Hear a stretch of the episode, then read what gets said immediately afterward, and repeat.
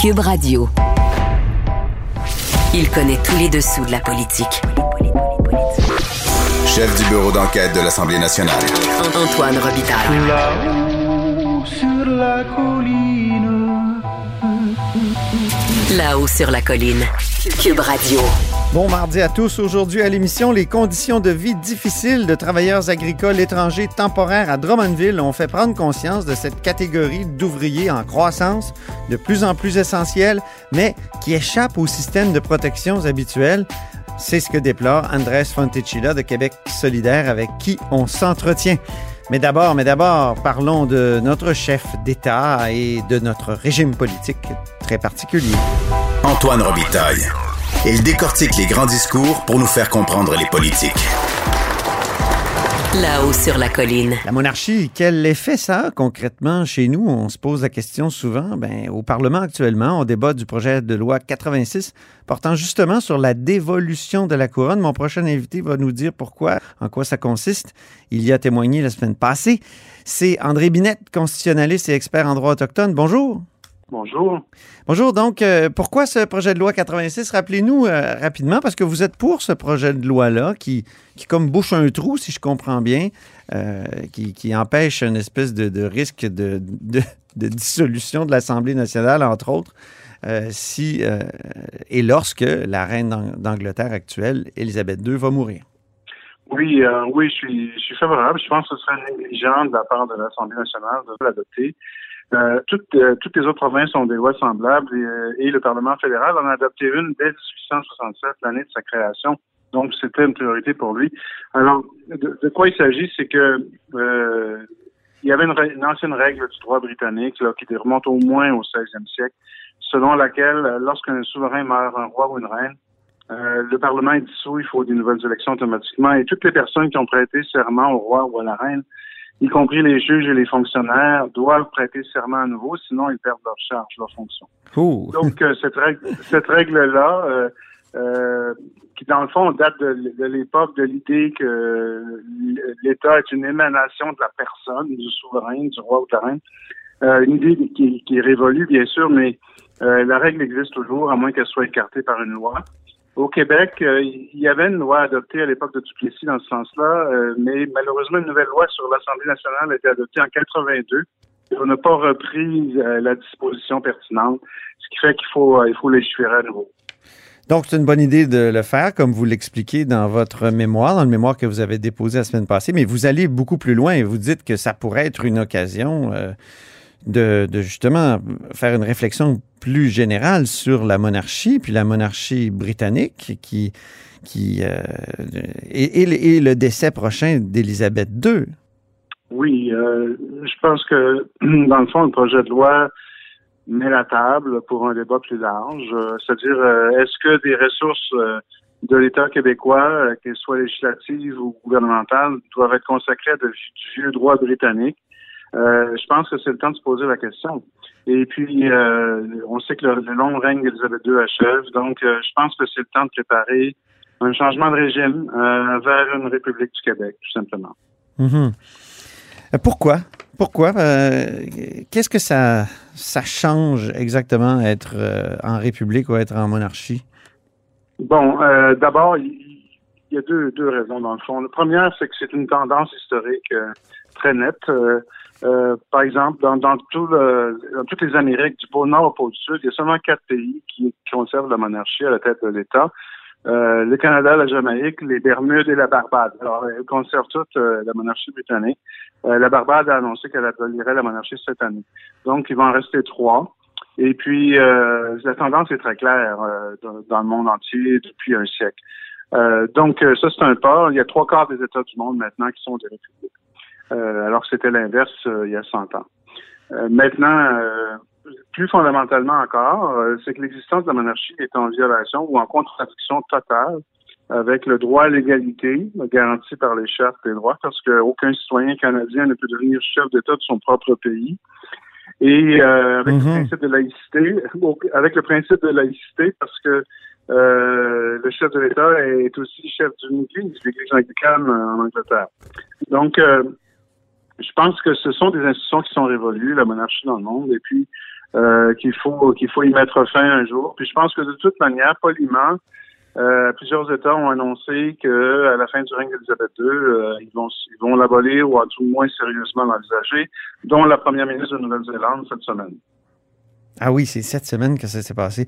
Est-ce qu'il faudrait de grands changements ou est-ce qu'on pourrait pas simplement, comme Sol Zanetti de Québec solidaire le proposait aujourd'hui, juste dire euh, on ne prête plus serment à la reine, mais euh, on, on, ne fait que prendre le deuxième serment? On sait que nos élus prêtent deux serments. Là. Ils prêtent un serment euh, au peuple du Québec. Bon, je pense que c'est un petit peu plus complexe que ça, mais on peut prendre des initiatives dans le régime actuel sans modifier la Constitution. Euh, une, une euh, modification que j'ai proposée, c'est d'abord qu'il faut être proactif. C'est un changement majeur, le changement constitutionnel le plus important depuis 82. Et puis pour que ça ait lieu, il faut procéder, je pense, par étapes et annoncer clairement nos couleurs. Et je pense que une étape, ce serait de dire que le, le lieutenant-gouverneur actuel, qui est après tout le chef de l'État au niveau provincial, qui a mhm. un rôle constitutionnel majeur, même si on ne le voit pas souvent, euh, lui, son mandat achève, euh, est âgé, donc euh, je pense que là, il faut s'approprier la fonction. C'est normalement nommé par Ottawa selon la Constitution, mais je pense que l'Assemblée nationale pourrait prendre l'initiative de, de, voter aux deux tiers son choix de candidat ou de, pour le, prochain lieutenant-gouverneur qui serait le dernier, en disant que le chef de l'État québécois qui représente, ne représentera plus la couronne, mais la nation québécoise. Ce qui fait que ça lui donnera beaucoup plus de visibilité et de légitimité au lieutenant-gouverneur. Mais au-delà de ça, ça, ça peut se faire dans le régime actuel. C'est une suggestion, disons, qui pèserait lourd, qui serait très difficile pour le, le, fédéral d'ignorer. Et euh, mais plus fondamentalement, il va falloir en venir à une, réouverture de la Constitution qui aura peut-être lieu de toute façon là, prochainement sur une initiative de l'Alberta l'automne prochain. Mm-hmm. Ça a déjà été soulevé à un premier ministre. il y a le constitutionnaliste et juriste euh, bien connu, André Patry, euh, qui m'avait mm-hmm. raconté, moi, qu'il avait proposé à Daniel Johnson, il, il, était un de ses conseillers, au même moment où on a changé le nom de l'Assemblée nationale et où on s'est débarrassé du Conseil législatif, de transformer le Québec en République. Ça, ça ne s'était pas fait. Euh, est-ce que vous savez pourquoi? Est-ce que est-ce qu'on sait pourquoi? Parce que ça aurait été plus facile peut-être dans ce temps-là aussi, euh, compte tenu que c'était avant le, rapatriement de la Constitution de 82 qui peut-être complique les choses. Oui, en fait, on était plus audacieux à l'Assemblée nationale dans les années 60 parce que même au Parti libéral, en 67, si je ne me trompe pas, ils étaient dans l'opposition, mais ils avaient, ils avaient un comité constitutionnel présidé par Paul Gérin-Lajoie qui proposait d'abolir la fonction de lieutenant-gouverneur et transformer le Québec en République. Donc, même les libéraux proposaient ça à l'époque. Euh, donc, euh, on est revenu là-dessus. Euh, il y a deux raisons, je pense, pour lesquelles le débat a été mis de côté. Le premier, c'était que la souveraineté emportait, si on veut, l'abolition de la monarchie. Ça, allait de soi que si on devenait souverain dans l'esprit des gens qu'on ne garderait pas la monarchie. deuxièmement, comme vous dites, le rapatriement de la Constitution a semblé rendre les choses plus difficiles. Cependant, moi, euh, je suis, suis pas de ceux qui sont réunis devant euh, la formule d'amendement qui a été imposée au Québec en 82 et je crois qu'il y a moyen de la contourner ou du moins de la surmonter. Est-ce que ce serait une modification de la Constitution interne, un peu comme ce que le projet de loi 96 cherche à faire? Le projet de loi 96, c'est le projet de loi qui veut rénover la loi 101 là, et euh, qui propose à son, dans deux articles d'aller modifier, si on veut, le texte de la Constitution de 1867 en disant que le Québec forme une nation ou les Québécois et les Québécoises forment une nation, puis que leur langue officielle est le français unique. Euh, est-ce que c'est le même genre de, modification que vous proposez? Non, parce que euh, pour modifier la monarchie, euh, elle, est, beaucoup plus protégée, protégée dans, la Constitution. À la demande du Canada anglais, d'ailleurs, en 82, qui soupçonnait Pierre Elliott Trudeau d'avoir des visées républicaines, de, vouloir affaiblir la monarchie. Alors, alors, il va falloir la rouvrir la Constitution à un moment donné, mais on a des outils pour le faire qui n'existaient pas en 82. Euh, notamment, je, viens de mentionner, on peut prendre certaines initiatives sur le régime actuel. D'ailleurs, on pourrait aussi changer le nom de la province de Québec euh, unilatéralement, euh, éventuellement l'appeler une république associée du Québec dans l'intérieur du Canada, si c'est ça qu'on veut. ça, ça peut se faire unilatéralement, mais il faut que ça corresponde à la réalité. Puis la réalité, c'est qu'il va falloir passer la formule d'amendement euh, pour abolir la monarchie. Mais euh, je, compte d'abord sur l'évolution de l'opinion publique au Canada anglais, où on approche du 50 favorable à l'abolition de la monarchie aussi. Et c'est 80 chez les francophones au Québec, 75 chez les Québécois en général, selon euh, Léger. Et euh, donc, je crois qu'il y, aura une évolution qui va se faire. Il y a eu une, mise à jour très importante en, en, 1953 quand la reine a été couronnée mmh. euh, du statut juridique de la monarchie. Et je doute pas que ça va se faire encore une fois, même si on n'en parle pas beaucoup encore euh, par respect pour la reine actuelle. Très bien. Ben, merci beaucoup, André Binette. Je rappelle que vous êtes aussi président du COREC, la Coalition pour la République du Québec, qui aura bientôt ses lettres patentes. Merci. Merci à vous.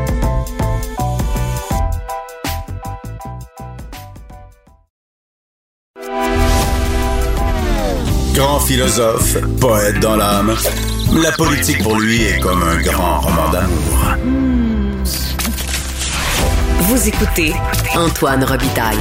Là-haut sur la colline. Les très mauvaises conditions de vie de, certains travailleurs agricoles et étrangers, travailleurs temporaires basés à Drummondville. On fait les manchettes hier pour en discuter. Euh, Andras Fontecilla de Québec solidaire, député de Laurier-Dorion, est au bout du fil. Bonjour. Bonjour, M. Robitaille. Donc, euh, qui est responsable de, cette, de ces mauvaises conditions-là? Puis d'abord, est-ce que c'est généralisé selon vous?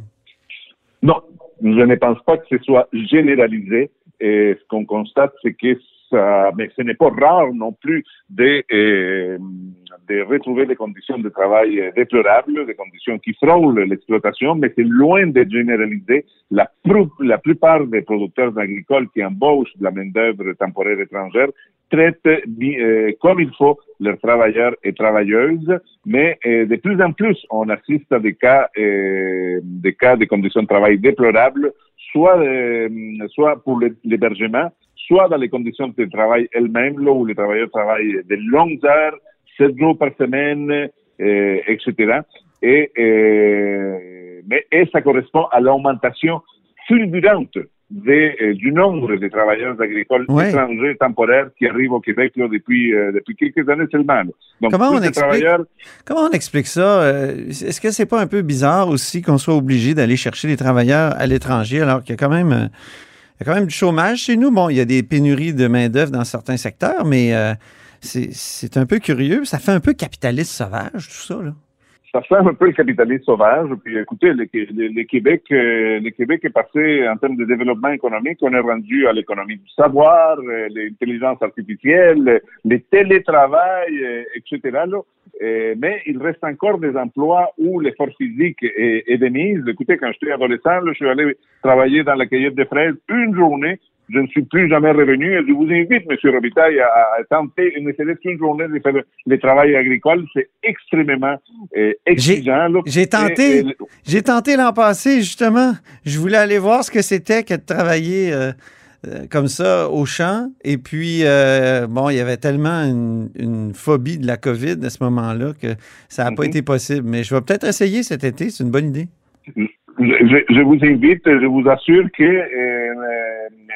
sans, parler des conditions de, de, de la rémunération, là, parce qu'il travaille au salaire minimum, mais euh, je, doute que vous soyez euh, apte physiquement à, faire ce travail-là. Donc, ça prend une, main d'œuvre qui est habituée à travailler de, façon très dure, très tôt le matin jusqu'à tard le soir, à l'extérieur, euh, à l'intempérie. Euh, et la plupart de la, la main-d'œuvre du Québec euh, n'est pas euh, prête à, faire ce travail-là, surtout à un salaire, minimum. Donc, il y a personne, ou à peu près personne au Québec, qui veut aller euh, faire le travail agricole et on doit se tourner vers la main-d'œuvre agricole. Ce qui est paradoxal dans tout ça, c'est que d'une part, les gouvernements de la CAQ réduisent les seuils d'immigration, parce que ça le message qui est envoyé, c'est qu'on a moins besoin de main-d'œuvre, mais de notre côté, on augmente de façon considérable le nombre de travailleurs eh, temporaires qui viennent au Québec. Une bonne proportion pour le travail, pour le travail agricole, mais aussi euh, pour euh, toutes sortes d'autres domaines, euh, domaines d'emploi. Donc, le Québec a besoin de l'immigration de la main-d'œuvre étrangère, mais le gouvernement du, de la CAQ semblerait que, ben non, ce, ce n'est pas, ce n'est pas la situation. Là. Mais en fait, c'est pas des immigrants, c'est des gens qui viennent travailler ici temporairement, si je ne m'abuse, et qui ont une espèce de statut particulier qui est géré par le fédéral. C'est un statut particulier géré par le fédéral. Ils ont des, des permis de séjour, là, des permis de travail là, fermés qu'on appelle. Donc, leur visa est, est associé à, au travail avec un seul et unique employeur. S'ils ne travaillent plus pour cet employeur-là, les travailleurs agricoles temporaires avec un permis de travail fermé, doivent quitter impérativement les, les, les, pays, sinon ils se retrouvent dans une situation irrégulière, euh, de sans-papiers en quelque sorte. Et c'est un peu ce qui est, mais en fait, c'est la principale, le principal grief envers les, les, programmes des travailleurs agricoles étrangers, c'est les permis fermés parce que ça place, et cette forme, ce visa-là, ça place les travailleurs dans une situation d'extrême vulnérabilité face à d'éventuels abus de certains, certains employeurs. Donc, qu'est-ce qu'on voudrait changer ça pour des permis de travail ouverts. Et ça, c'est une compétence fédérale, mais c'est pour ça que moi, j'avance l'idée que le Québec prenne euh, cette euh, compétence-là et euh, octroie des permis de travail ouverts pour éviter justement des, des situations d'exploitation. OK. Revenons à ceux qui sont basés à Drummondville. Le problème, c'est quoi? C'est l'insalubrité des endroits où ils habitent, d'après ce que j'ai vu. C'est aussi les, longues heures de travail. Ça, c'est vous qui en avez parlé tout à l'heure, que ça frise l'exploitation. donc, vous me dites que ça, c'est pas un, cas isolé. Vous avez été conscient d'autres euh, situations comme celle-là? Il y a des gens qui sont venus me, me parler. J'ai même rencontré des gens qui euh, se sont enfouis carrément de, euh, de, certaines, de certaines fermes, des gens qui étaient encore là, ce n'est pas la généralité. C'est loin d'être la généralité, mais ça existe. Malheureusement, des gens qui sont carrément comme dans un camp de concentration, qui ne peuvent pas sortir, aller voir un médecin ou faire euh, n'importe quoi à l'extérieur de la ferme. Euh, et, voilà, ça, existe et, c'est vraiment malheureux que dans une société euh, comme le Québec d'aujourd'hui, on permette ce type de situation-là. Ben oui. Alors, qu'est-ce qu'il faut faire exactement? Vous, vous dites qu'il faut rapatrier les compétences, euh, finalement, du fédéral au Québec, carrément? Je pense que euh, à long terme, il faudrait, euh, si le, fédéral ne veut pas transformer ces permis de travail fermés en permis de travail ouvert, bon, donc c'est une bonne raison pour que le Québec reprenne ces champs-là. Écoutez, je, par l'article de Radio-Canada, j'ai appris que la, la CNSC Mm-hmm. je le dis bien, là, ne peut pas faire des enquêtes sur euh, les lieux d'hébergement des travailleurs étrangers temporaires parce que ces lieux-là ne se retrouvent, ne se retrouvent pas dans, les, dans la propriété de l'entreprise elle-même, l'entreprise agricole. Donc, c'est une, une, une, pécadille bureaucratique ou réglementaire qui permet, euh, qui évite que le Québec ait une compétence dans, euh, dans la surveillance des mm-hmm. conditions d'hébergement de ces, de personnes-là. Mais cela, ça peut changer facilement. Il me semble, j'ai aussi entendu d'autres témoignages d'agriculteurs euh, qui nous disent que le gouvernement fédéral fait sa job. Qu'il envoie aux huit mois, il y a ma collègue Émilie, le star euh, terrien, qui m'en disait qu'à huit mois, ils ont des visites inopinées des, fonctionnaires fédéraux pour euh, surveiller les conditions de logement. Donc, il y a un travail qui se fait du côté d'Ottawa. Je ne veux pas dire qu'il n'y a, rien, mais de toute évidence, il y a des entreprises qui, paillent, qui passent à travers les, les mailles du, euh, du, euh, du filet. Et il me semble que le Québec devrait avoir la capacité aussi d'enquêter sur ces situations-là. On ne peut mhm. pas s'en laver, les, gouvernements du Québec ne peut pas se laver les mains et tout mettre ça dans les mains d'Ottawa. Après tout, il y va de l'avenir de l'agriculture québécoise. Mhm. Tout à l'heure, vous, vous m'avez dit qu'il y a, y a bien des Québécois qui veulent plus faire ce travail-là, d'où l'importance d'aller chercher des travailleurs à l'étranger. Mais en même temps, euh, si c'était bien rémunéré, il y aurait du monde. Alors, est-ce que c'est pas un, problème de, salaire? il y a aussi un, problème de salaire. Je, vous assure que si on, doublait le salaire de, ce travail-là, il y aurait certainement des Québécois, des Québécoises qui seraient prêts à, aller travailler euh, dans le champ. Mais euh, excusez-moi d'utiliser le terme, c'est le problème général du, du, du capitalisme. Hein. Écoutez, là, on a des emplois qui sont très mal rémunérés et il n'y a personne pour les, les, occuper. Donc, on va chercher une main-d'œuvre malléable à volonté euh, qui, euh, dans des conditions très précaires, et, on les fait travailler à ces, salaires-là. Ces personnes-là ont très peu de possibilités de, se, de, faire reconnaître leur droit de travail, de faire des pressions. Et donc, euh, voilà, ils sont condamnés à, à, rester à travailler au salaire, au salaire minimum. En même temps, et c'est là que j'introduis la, la dimension économique du, du, capitalisme, si on augmente les salaires, mais ça diminue beaucoup la, la la compétitivité de ces entreprises-là. Écoutez, j'écoutais, j'entendais des producteurs euh, du secteur euh, maraîcher. Ils nous disaient, nous, on n'est pas en compétition avec des fermes du Québec. Ah nous, oui. on est en compétition avec les fermes, euh, la production maraîchère de l'Alabama, de la Caroline du Nord, où le salaire minimum est beaucoup plus... Euh, du Mexique et du Chili aussi. Plus, et voilà, et voilà. Donc, euh, c'est la mondialisation des marchés, etc. Ça prendrait, ça prendrait une, une façon, et sauf qu'on rentre dans une autre type de discussion, là, de faire en sorte qu'on ne puisse pas euh, compétitionner avec des très faibles salaires au détriment des euh, conditions de travail des mais, travailleurs et travailleuses. Oui, mais abordons-le le sujet. On le sait, à Québec solidaire, c'est le type de sujet que, que, que vous aimez aborder.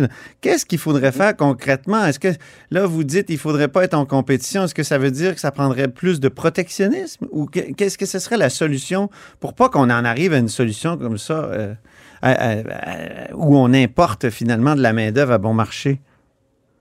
Moi, écoutez, tout d'abord, euh, vous ouvrez une boîte de Pandore, euh, M. Robitaille. Ah bon? Tout d'abord, je pense que euh, la production agricole québécoise devrait avant tout viser à satisfaire les besoins de la population du Québec.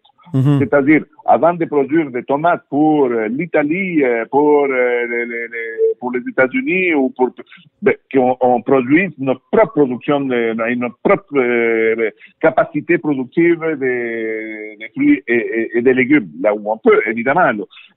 Et ensuite, eh, ben, il faut faire en sorte de, eh, de travailler à ce que eh, dans les traités de libre-échange, ce soit accompagné de protections pour que, par exemple, le salaire minimum augmente, soit relativement uniforme, je dis bien relativement uniforme à travers, à, dans tous les pays qui sont impliqués dans un traité de libre-échange. Parce que les traités de libre-échange font justement en sorte de spécialiser les pays dans certaines productions où les coûts de la main-d'œuvre sont beaucoup plus bas et ça fait par exemple la délocalisation, non seulement dans l'agriculture, on ne peut pas la délocaliser, non, on s'entend, mm mais ça délocalise des entreprises manufacturières. On l'a connu avec les textiles qui sont tous partis en Asie. On l'a on l'a connu avec la délocalisation de l'industrie euh, du meuble, euh, etc., etc. Et donc c'est toutes des industries qui sont parties euh, sous des cieux où les conditions salariales sont beaucoup moins euh, importantes mm -hmm. que celles que celles du, du Canada. Que du, du, Québec et du Canada. Donc, le, le traité de libre-échange, ça sert fondamentalement à mettre plus d'argent faire pour l'entreprise, pour certaines entreprises privées. OK, mais en matière agricole, il y a quand même toutes sortes de protections. Euh, D'une part. D'autre part, euh, vous et moi, on, veut vivre au Québec, mais on veut continuer à manger des bananes puis des, euh, des raisins. Tout à fait. et euh, c'est dur à faire pousser ici. Là. Donc, euh, je, comment je on fait? Tantôt, c'est des productions qu'on peut produire ici. Hein. Effectivement, des bananes, c'est un peu difficile de les faire produire ici. On va continuer à les importer, mais il me semble que euh, les bananes qu'on qu qu achète ici, moi, j'aimerais bien qu'elles soient produites par euh, des travailleurs qui sont bien payés avec ouais. de bonnes conditions de travail. Alors, comment on, on, il faut, faut, faire pression sur ces pays-là pour qu'ils traitent leur monde euh, comme il faut, mais là, le, le prix de nos, ba nos, bananes augmenterait en même temps? ça se peut. Ça se peut. Les, les, ça se peut. Mais écoutez, est-ce qu'on peut considérer, là, on, on, tombe dans un sujet plus, euh, disons, plus... Mais j'aime ça, moi, là-haut sur la colline, de tomber dans ces sujets, d'élargir un peu. On a le temps, donc ben, prenons-le. Si euh, on peut se poser la question, est-ce qu'on est prêt à, à, vivre dans un système économique où on paye les, les, les, produits à très faible prix? Mhm. Et cela, euh, cela implique une exploitation généralisée de la main-d'œuvre à l'étranger. Il me semble que c'est une question qui serait très intéressante à débattre ici au Salon Bleu.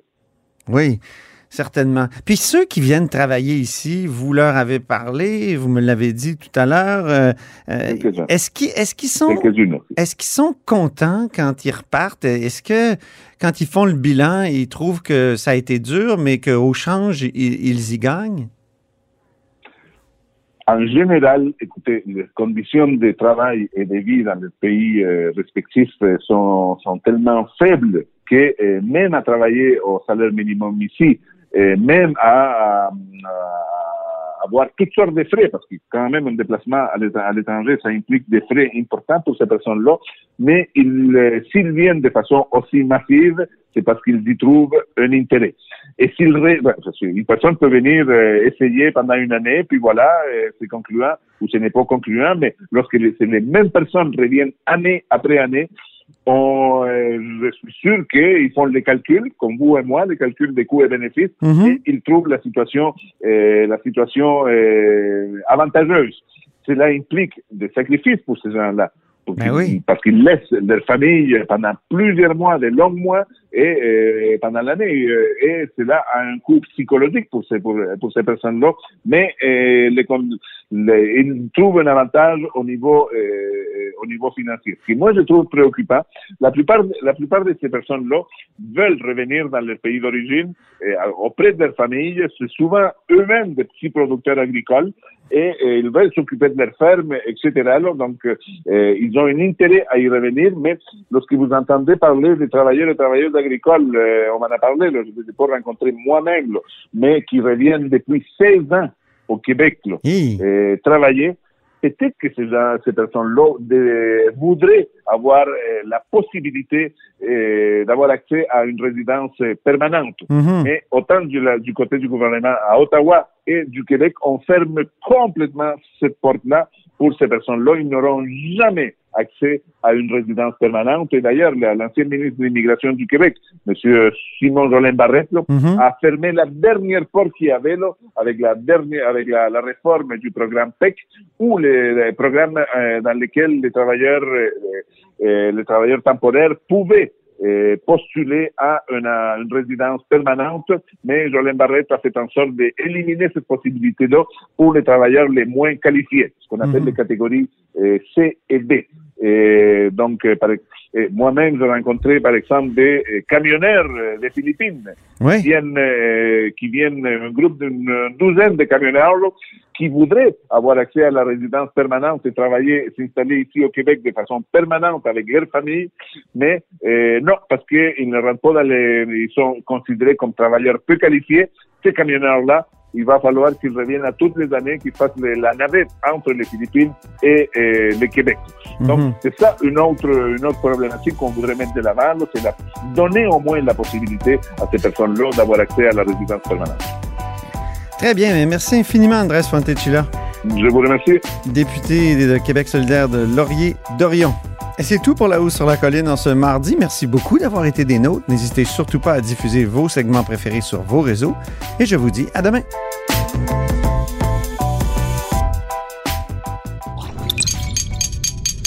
Cube Radio.